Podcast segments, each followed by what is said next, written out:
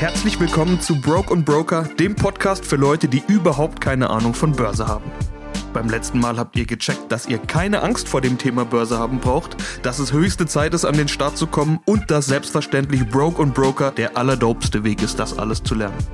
Falls ihr es noch nicht wisst, hört euch Step 1 nochmal an. And if you don't know, now you know. So, jetzt habe ich eure Aufmerksamkeit. So mag ich es am liebsten. Dann können wir jetzt zum Wesentlichen kommen. Wie bekommt man auf dem schnellsten Weg einen brandneuen Benz mit einem verdammten glänzenden Stern auf der Haube? Also nicht für mich und leider auch nicht für euch, aber das ist und bleibt für viele Deutsche ein wesentliches Lebensziel. Und wenn man mal Rap-Videos, Instagram oder die deutschen Autobahnen anschaut, dann hat sich daran auch nichts geändert. Und das ist auch gut so. Gönnt euch nur. Sollen alle da draußen ihr Geld in teure Mercedes-Benz-Limousinen packen. Warum? Mir gehört der Laden. Zumindest ein kleines Stück weit. Ich bin als Aktionär am Unternehmen Daimler beteiligt und damit profitiere ich von jedem Mercedes, der da verkauft wird. Übrigens auch von jedem Truck oder Bus oder anderen Mobilitätsleistungen. Einfach jedem Euro, den die Firma einnimmt. Darum geht es nämlich beim Aktieninvestment. Ich kaufe mir einen Teil einer Firma. Nun ist das zugegebenermaßen ausgesprochen wenig, was mir da an Daimler gehört. Aber ich bin damit trotzdem einer der Inhaber der Firma. Das ist die heutige Lektion das will ich euch klar machen, bevor wir über Aktienkurse diskutieren oder sonst was. Wer eine Aktie kauft, beteiligt sich an einer Firma und profitiert von deren Entwicklung. Eure Kohle, die so eigentlich gar nichts kann, wird zum Produktivkapital und arbeitet auf einmal. Und zwar für dich. Du wirst zur Inhaberin oder Inhaber einer Firma, also ein bisschen halt. Und als Inhaber darfst du natürlich auch mitbestimmen. Bei den meisten Aktien, üblicherweise sogenannte Stammaktien, hast du ein Stimmrecht. Es gibt auch Vorzugsaktien, da ist das manchmal anders, aber das lasse ich jetzt hier mal raus. Das Stimmrecht kommt auf der Hauptversammlung zum Einsatz. Einmal im Jahr laden börsennotierte Firmen die Aktionäre ein. Da kommt nur kaum einer. Das Essen ist scheiße, die Vorstände feiern sich selbst und viel Neues gibt's auch nicht. Das gilt für uns Normalsterbliche. Aber Fonds, Depotbanken und Großaktionäre, die können bei so einer Stimmrechtsabstimmung richtig Druck ausüben. Du kannst dein Stimmrecht auch übertragen oder einfach mal auf so eine Hauptversammlung gehen und deinem Ärger Luft machen. Kann auch mal schön sein. Dafür reicht tatsächlich eine einzige Aktie eines Unternehmens. Und du bestimmst mit über die Dividende. Das ist nämlich das Geile am Aktionärdasein. Du willst natürlich belohnt werden für deine edle Gabe. Deshalb schütten die Firmen jedes Jahr einen gewissen Teil ihres Gewinns an die Aktionäre aus. Wie viel das sein soll, schlägt der Vorstand vor. Die Hauptversammlung muss das dann bestätigen. Ob das viel ist, hängt natürlich davon ab, ob es gut läuft bei der Firma und wie viel Gewinn überhaupt übrig bleibt. Wenn Verlust bleibt, gibt's meistens auch keine Dividende. Bleiben wir mal beim Beispiel Daimler. Für 2020 zahlen die 90 Cent, aber war ja auch Corona-Jahr. 2019 gab's 3,25 Euro je Aktie und 2018 3,65 Euro je Aktie. Einfach so aufs Konto gebucht. Wenn du nur eine Aktie hast, sind die drei Euro natürlich noch recht wenig. Aber das Ziel ist ja auch, dass du eben nicht nur eine Aktie von einer Firma hast. Aber easy, jeder fängt mal klein an. Nehmen wir mal an, du hättest tatsächlich einfach nur eine Daimler-Aktie. Und nehmen wir mal an, Daimler würde immer ungefähr drei Euro zahlen. Aktuell kostet eine Daimler-Aktie knapp 65 Euro. Sagen wir 66, um leichter zu rechnen. Nach 22 Jahren kannst du dir einfach nur mit der Dividende eine zweite Daimler-Aktie kaufen und ab sofort gäbe es doppelt Dividende. Das ist jetzt natürlich ganz einfach gerechnet. Die Dividende würde gleich bleiben, der Aktienkurs auch und ihr würdet echt nichts machen und hättet nur eine einzige Aktie. Aber ihr versteht das Prinzip. Denkt das Ganze mal eine Nummer größer. Die Dividende ist einer der wichtigsten Gründe pro Aktie aus meiner Sicht. Stell dir mal vor, du hättest so viele Aktien, dass die Dividenden, die du im Laufe eines Jahres erhältst, genug wert sind, dass das den Lebensunterhalt finanzieren kann. Weißt du, was du dann noch machen musst? Gar nichts mehr. Das Geld arbeitet. Für dich. Produktivkapital. Und wisst ihr, was bei diesem Gedankenspiel scheißegal ist? Der Aktienkurs. Ich habe das nämlich extra jetzt so lange durchgekaut, weil eben nicht die Frage entscheidend ist, ob der Aktienkurs steigt oder fällt. Dafür gibt's viele Gründe. Überlegt euch lieber mal, ob eure, ja, eure Firma in Zukunft mehr Geld verdienen wird als jetzt und ob sie eine gute Dividende zahlt. Dann braucht ihr auch nicht dauernd auf den Kurs zu schauen. Eine berechtigte Frage ist an dieser Stelle zu klären, was haben eigentlich die Firmen davon? Warum sollten die das tun? Irgendwelchen dahergelaufenen Leuten jedes Jahr ein bisschen was vom Gewinn abgeben. Klären wir also noch, was Aktien eigentlich für die Firma bedeuten. Um Business zu machen, braucht man Geld. Man muss in Vorkasse gehen, Investitionen tätigen, Werbung, Marketing, Anschaffung, was auch immer. Und ob du dir jetzt das Geld von deiner Mama leist, die ersten 100 Gramm vom Dealer auf Kommi kriegst oder deine Bank dir einen fünfstelligen Kredit für deinen Laden gibt, am Ende des Tages ist das alles dasselbe. Schulden. Oder anders gesagt, Fremdkapital. Meistens musst du dieses Geld bis zu einem Zeitpunkt wieder zurückgezahlt haben und das oft auch noch mit Zinsen. Meistens ist das kein gutes Geschäft. Da ist es schon cooler, wenn dir ein Haufen Leute ihr Geld gibt und sich am Unternehmen beteiligt. Anders gesagt, Eigenkapital. Oder besser gesagt am Erfolg des Unternehmens. Denn wie gesagt, wenn es keinen Gewinn gibt, dann gibt es zum Beispiel oft auch keine Dividende. Aktien gibt's nur von Firmen, die eine Aktiengesellschaft sind, also eine bestimmte Rechtsform sowie GmbH, GbR und so weiter. Damit lasse ich euch jetzt in Ruhe, es wird noch kompliziert genug. Diese Firmen können dann über ein sogenanntes IPO, Initial Public Offering, an die Börse gehen. Das ist das, was man oft sieht im Fernsehen, wenn irgendwelche strahlenden CEOs diese blöde Glocke läuten. Nachteil an solchen IPOs? Du kannst noch nicht an der Historie erkennen, wie sich die Aktie entwickeln wird. Anders ist das bei Firmen, die schon seit Jahrzehnten börsengelistet sind und sich bewährt haben.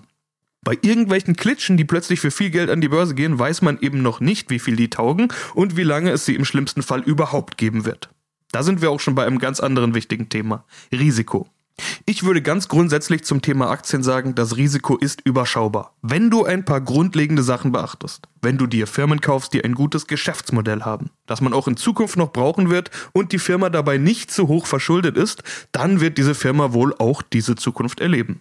Und das bedeutet für dich dann steigende Gewinne und damit vermutlich auch mehr Dividende. Und dann können die Firmen auch so ein, zwei Jahre mit Pandemie oder anderen Überraschungen gut wegstecken. Klingt alles nach einem Selbstläufer? Falsch.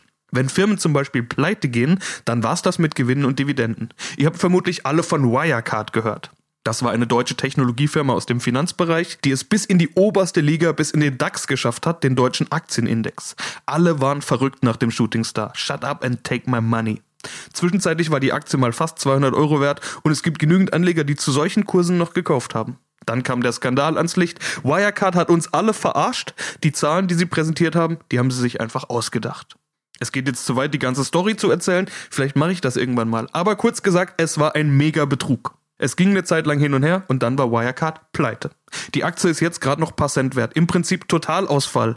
Denn sie wird safe nie wieder steigen, nie wieder auf solche Rekorde kommen. Die sind de facto nichts mehr wert.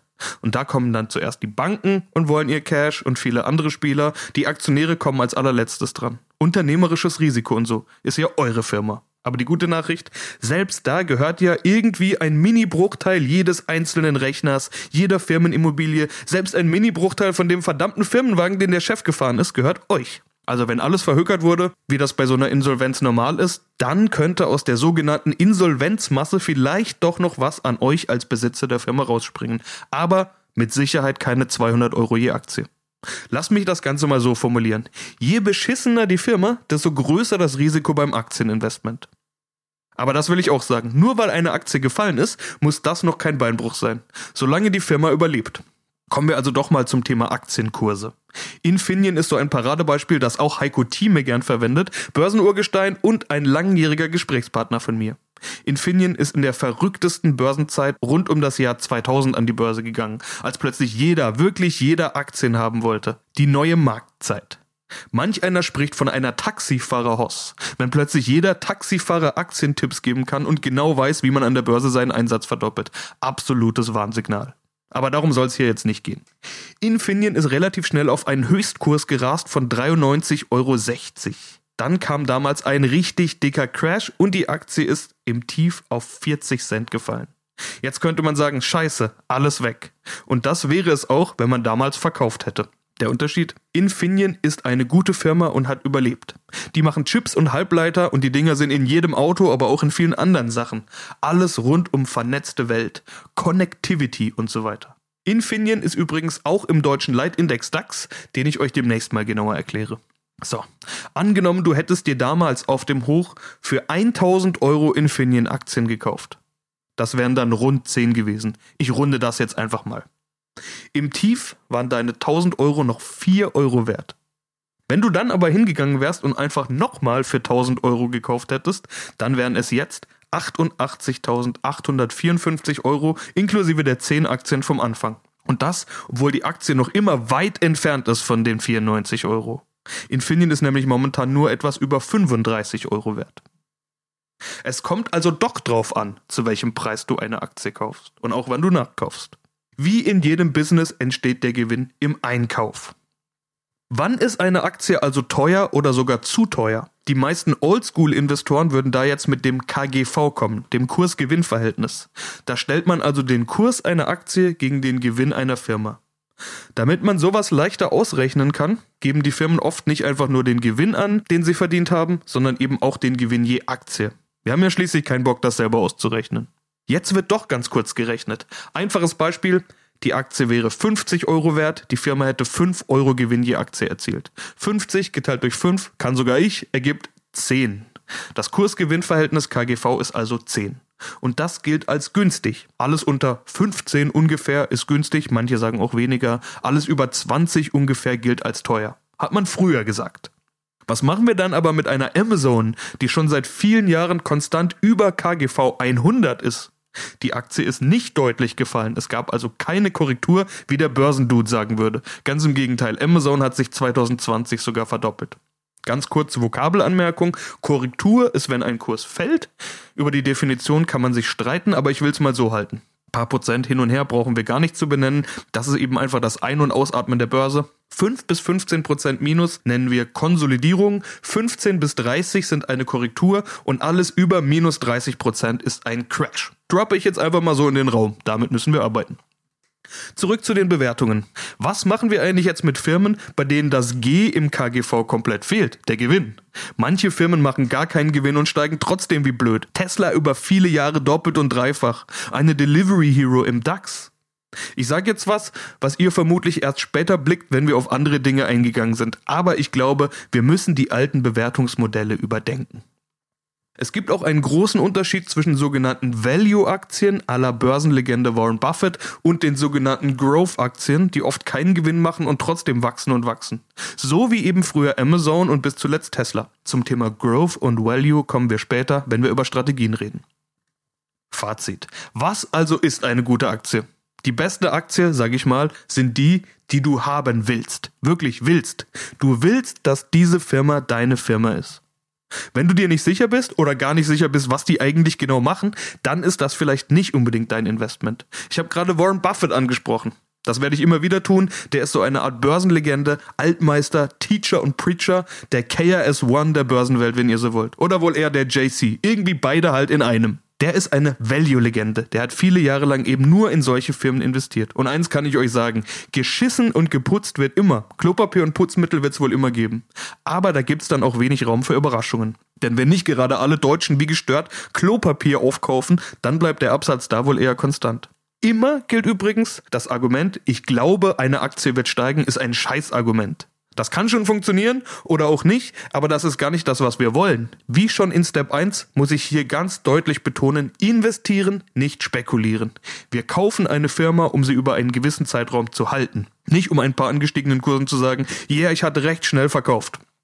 Was nicht bedeutet, dass wir nie verkaufen oder Gewinne mitnehmen, aber dazu später mehr. Ein anderer Börsen-KRS-One ist André Costolani. Der hat mal gesagt, kaufen Sie Aktien, nehmen Sie Schlaftabletten, wenn Sie später aufwachen, stellen Sie fest, dass Sie reich sind. Ich weiß nicht, ob man das heute noch so sagen kann, ob man das noch so sehen will. Und ich will mich ganz klar von Schlaftabletten distanzieren. Gibt schließlich genügend Rapper, die so Zeug gerade abfeiern. Aber wenn ihr eine Aktie findet, mit der ihr euch vorstellen könnt, alt zu werden, dann kauft sie.